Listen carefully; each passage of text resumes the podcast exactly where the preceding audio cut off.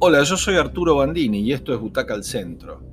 Bueno, por fin se estrenó la, película, la última película de Pedro Almodóvar. Y siempre es, es, una alegría, al menos para este espacio, ver una película de Almodóvar. Él cuenta historias, creemos, de mujeres como nadie. Quizás Woody Allen puede a veces describir esos universos con esa exactitud y esa y esa dulzura y, esa, y ese entendimiento y esa belleza. Esta es una historia básicamente que no tiene que ver con la maternidad, tiene que ver con la identidad. Madres Paralelas no se presenta como una historia entonces de una madre, que parecería inducirnos el título. Se presenta o se revela como una historia de identidad, una profunda historia de identidad y de raíces, de saber quiénes somos, de por qué somos como somos la historia de una fotógrafa profesional en sus 40 que vive una vida profesional interesante, sin sobresaltos, está bien económicamente, con la libertad que le da su soledad. Este es el, papel que hace Penélope Cruz. Conoce a alguien, un antropólogo muy correcto, normal, un tipo del montón, parecería que buen tipo, sin rasgos que sobresalgan en la multitud.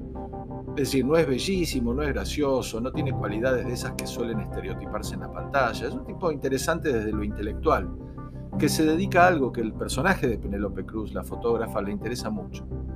Integra un equipo de antropología forense, de los que, como el célebre grupo argentino, se dedica a buscar restos en fosas comunes, en excavaciones, para trabajar en identificar, clasificar, devolver dignidad a esos huesos perdidos. Bueno, Penélope tiene una historia ahí, la de su bisabuelo, enterrado clandestinamente en una fosa durante la Guerra Civil Española. Y ese es motivo suficiente como para que ese hombre, sin otro atractivo que eso que hace, se acerque a ella de manera profesional primero, dulce después y definitivamente importante y para siempre. Una noche de intimidad resulta en un embarazo, que él no va a poder aceptar con responsabilidad porque tiene una familia, una esposa que está enferma, pero que ella quiere llevar adelante, como sea como sea. Es un momento de su vida en el que la maternidad parecería ser ideal.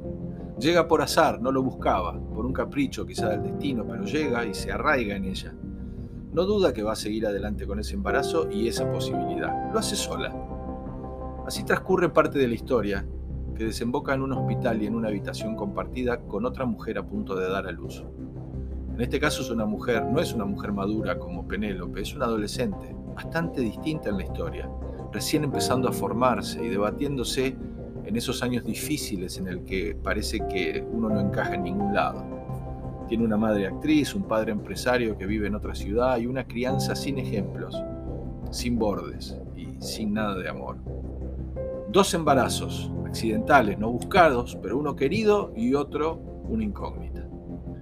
Las dos, en este caso la actriz es Milena Smith, una buena actriz, se vinculan en ese cuarto mientras esperan, hablan de ellas, de sus cosas, mientras hacen su trabajo de parto, de manera que intuyen que esa relación va a ser duradera.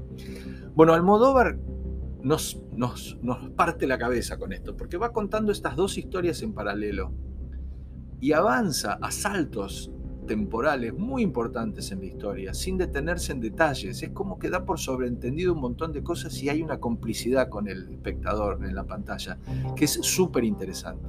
Es una planadora cuando filma, no necesita de detalles para decir, para hacernos entender por dónde vamos.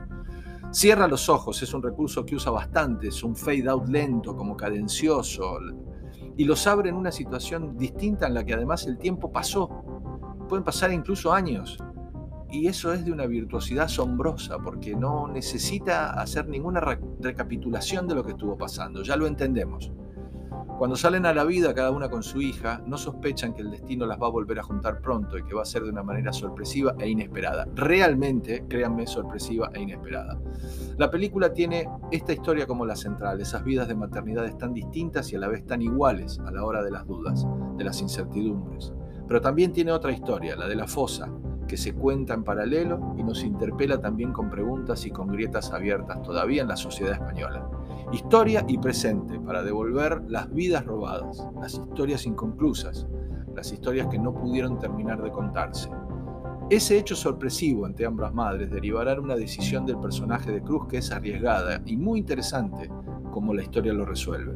Una decisión difícil que se va a tomar en un momento también difícil.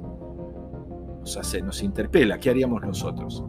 Ya lo van a ver. Hacia el final, otra vez con un salto temporal y un cambio de clima, las historias van a volver a confluir, las vidas del antropólogo y la fotógrafa se volverán a cruzar para desenterrar ese antepasado y para volver a unirse como padres en un nuevo embarazo.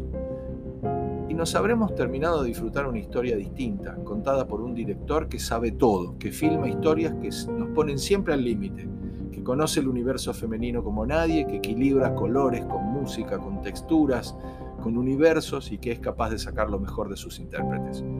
Penélope Cruz está excelente y carga sobre sus hombros un papel complejo y de gran belleza humana. Se disfruta a pesar del desconcierto que la trama y la historia pueden generarnos. Esta es, para Butaca al Centro, una historia de ocho butacas. Estoy seguro que la van a disfrutar. No es lo mejor de Almodóvar, pero es Almodóvar.